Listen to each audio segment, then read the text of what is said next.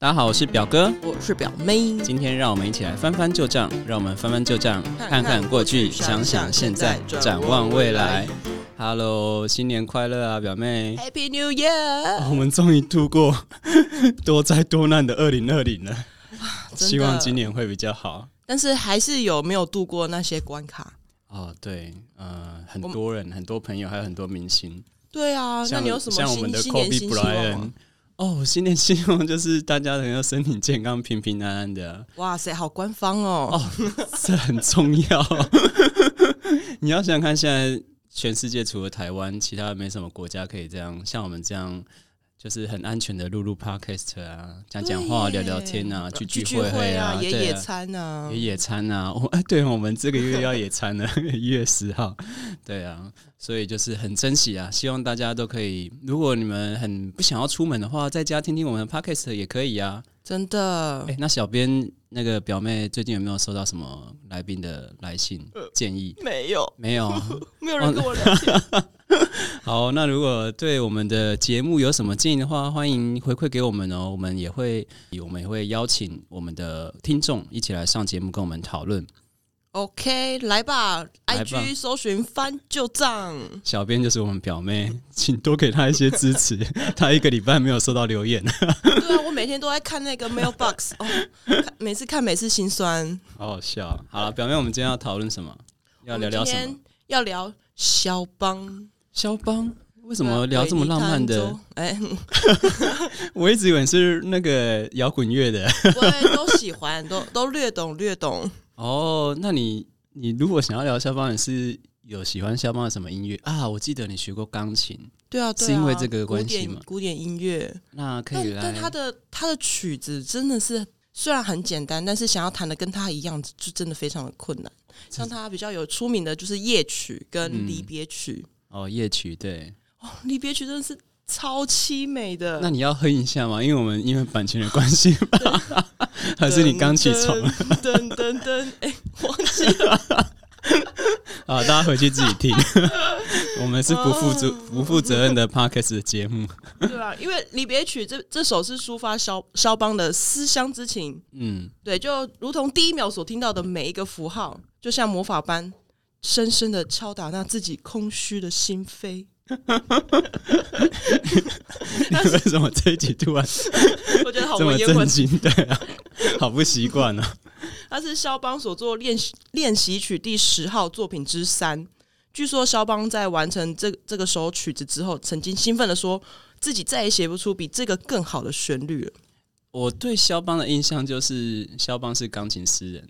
嗯，没错没错，但他英年早逝。对他，对他英年早逝。就我对他的印象就是他长得很帅，然后以前我们的音乐老师就说他是一个。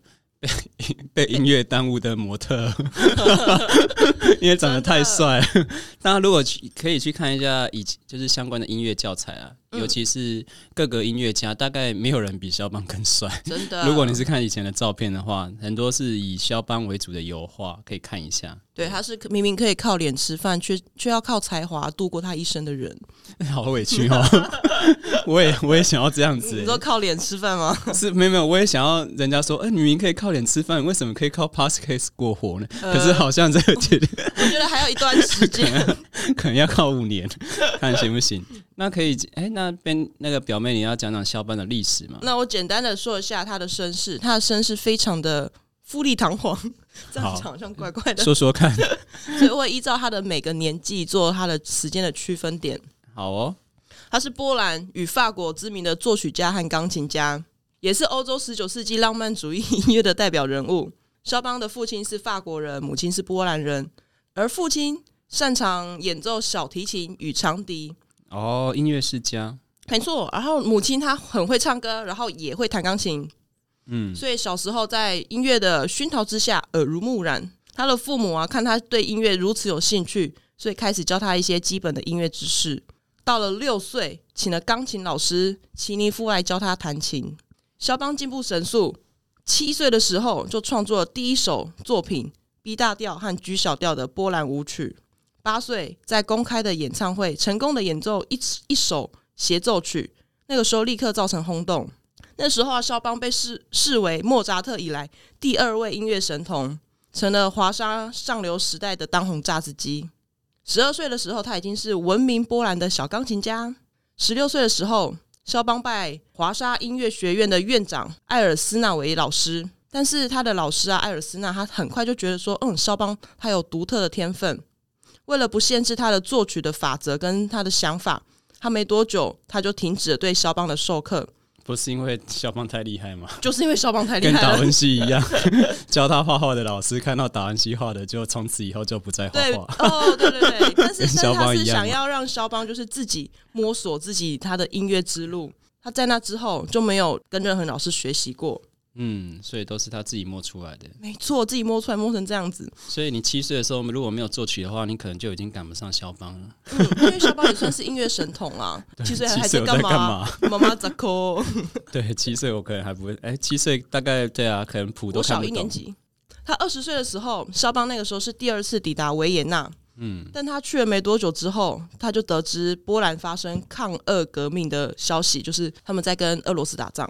然后跟他一起到维维也纳的友人啊、朋友，他们都相继回到的，就是回国打仗。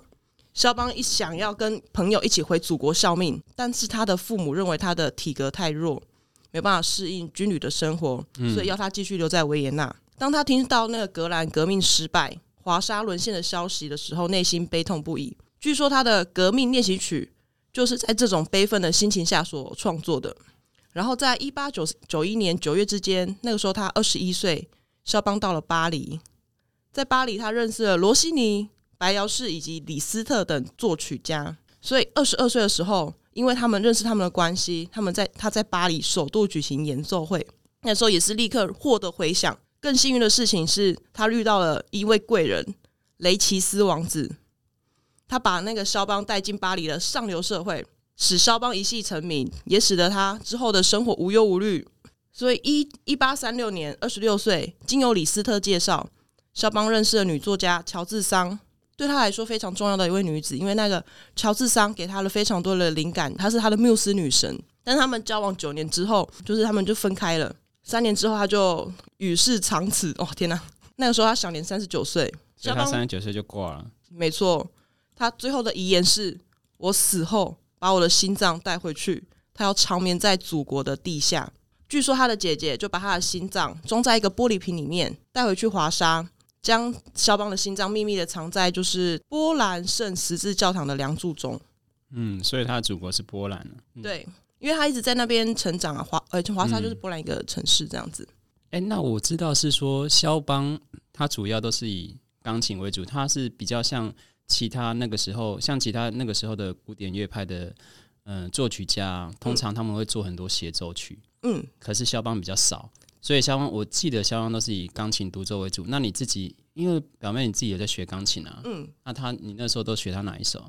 就是夜曲跟离别曲就就很厉害了。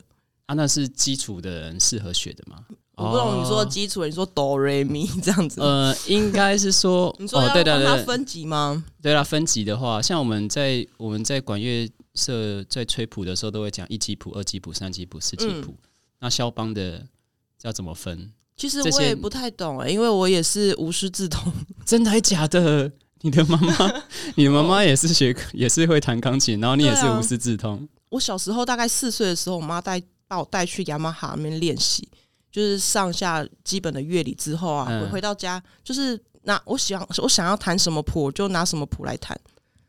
啊，你就直接看得懂，就就看就看着谱练。所以你那个视谱能力很好，对不对？嗯，应该这么说，就是你这样说。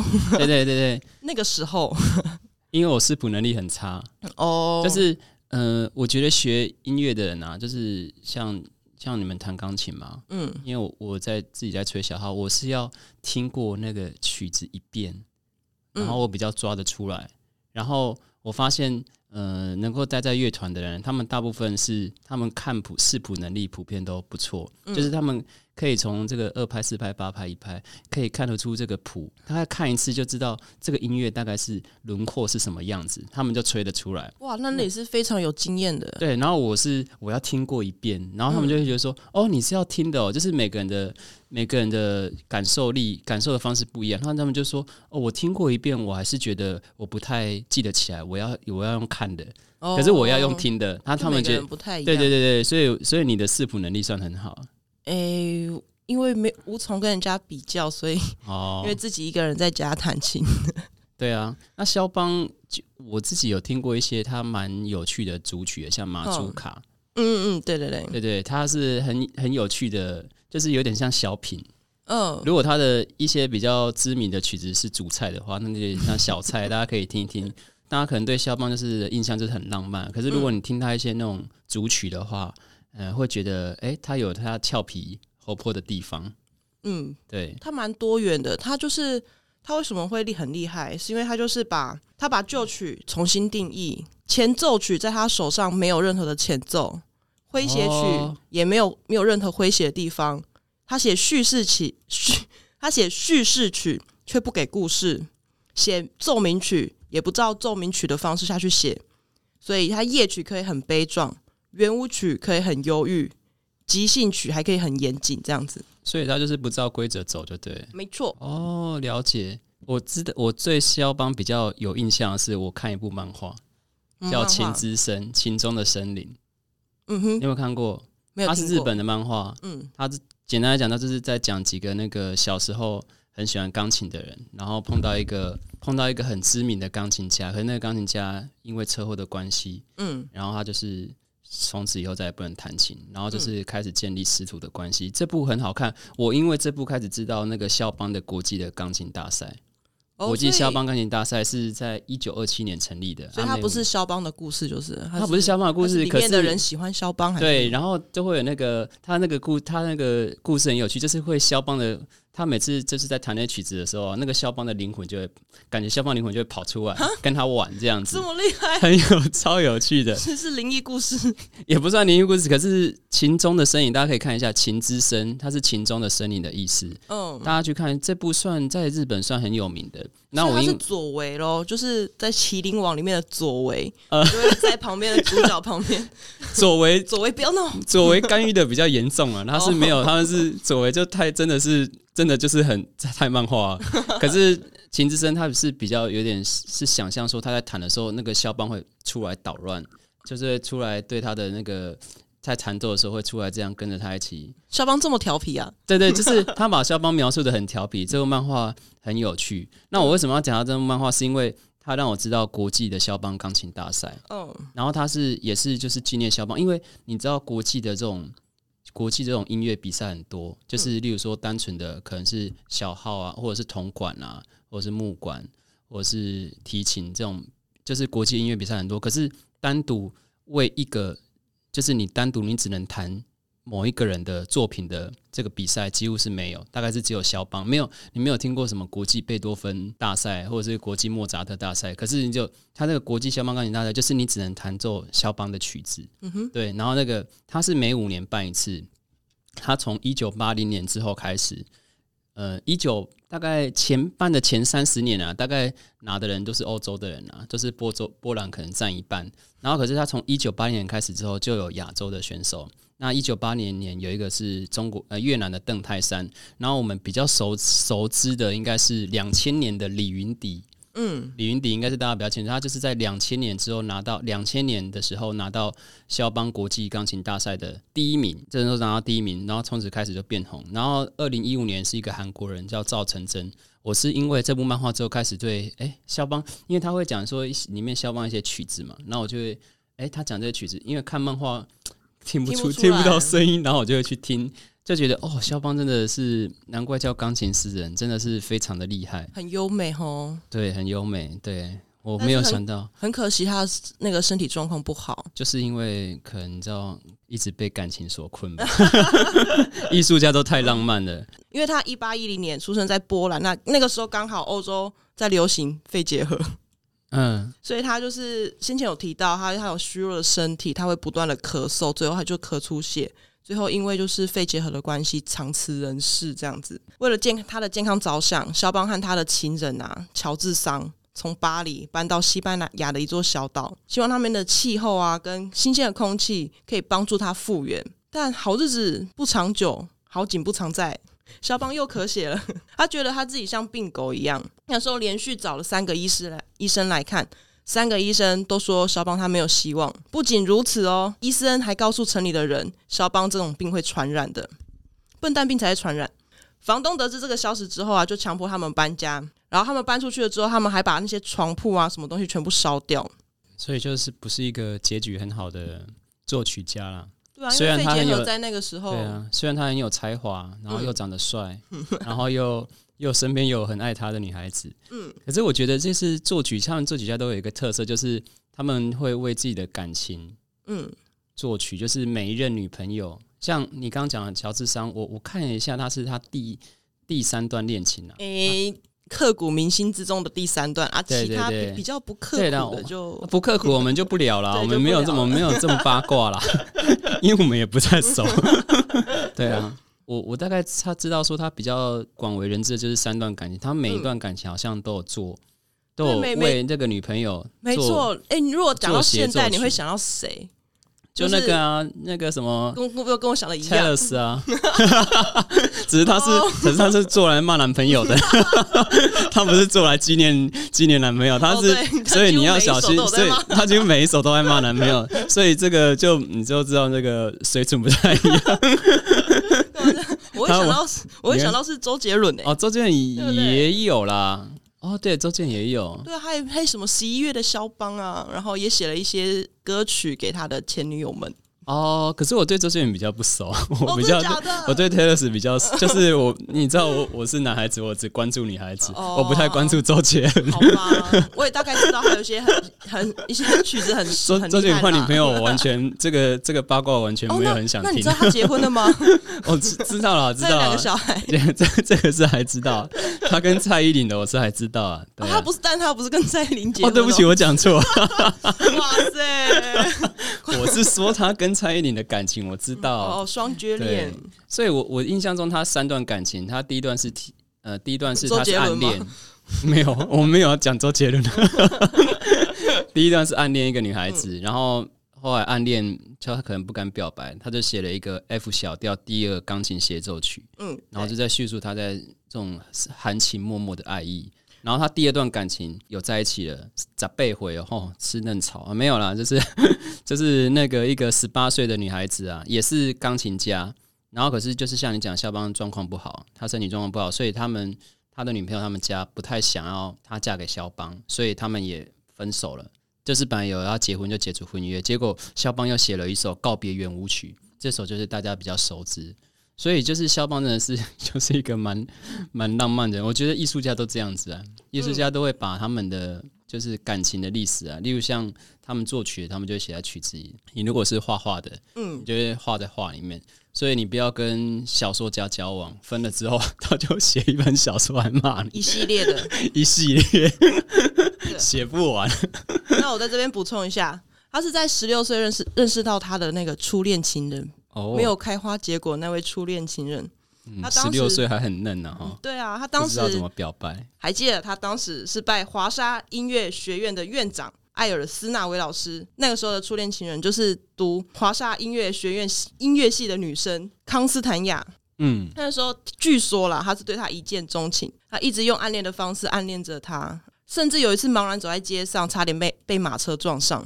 康斯坦雅他有许多的追求者。尤其是骑兵队里面很英勇的那些年轻的军官。刚刚表哥有提到，他写了 F 小调第二钢琴协奏曲。那个时候，肖邦啊写给他的友人的信有提到，他写这首曲子的时候啊，他的心是跟着他一起写的。嗯，他一直想着他，然后写出这这个协奏曲。然后后来他就认识十八岁的玛利亚乌金斯基。刚刚表哥有提到，他是他也会，他也是钢琴家。他年年轻貌美，又是大家闺秀，所以很快就订了婚。然后因为他的肺结核的关系，他身体不好，所以就是取消了婚约。他跟玛利亚这这段恋情啊，让他陷入一段非常消极的一个精神状况，一直到一直到他认识了大他六岁的小说家乔治桑。乔治桑就是表哥刚提到说，千万不要跟他交交交往的小说家。他是中奖，他是透过李斯特认识的。据说他有一双忧郁的眼睛。我说乔治桑啊，不是肖邦，不是李斯特。对，然后乔治桑她是女汉子，她藐视传统啊，然后她抽雪茄、喝烈酒、爱骑马、喜欢着男装，所以有人家大家会戏称她为乔治桑先生。而当时肖邦年轻貌美，气质优雅，人称肖邦小姐，所以他们刚好是互补的一个状况。乔治桑出的出现啊，给肖邦前所未有的灵感，是他创作最旺盛的一个时期。有人说是乔治桑点燃点燃了肖邦的爱情之火，燃起了他创作的激情。其实你看，就是你刚刚讲到嘛，就是肖邦他那个时候初恋的时候，对自己没有什么自信。嗯，然后可是对我们来讲，两百年之后，我们来看肖邦，他其实是一位很有成就的音乐家。嗯，可是我是要讲的是，其实说很多知名的艺术家，他们在当代可能并没有那么出名，或者是他的他的。他的贡献在当代大家还感觉不出来，或者是他其实是过得很落魄的生活。嗯，其实不一定很有钱，就是你知道，艺术家通常都很穷，因为呃，有生意头脑艺术家其实并不多啦。真的，真的。所以你看肖邦，就是他厉害在说，你看他两百年之后，大家还在还有以他为主的比赛，然后还要弹他的曲子。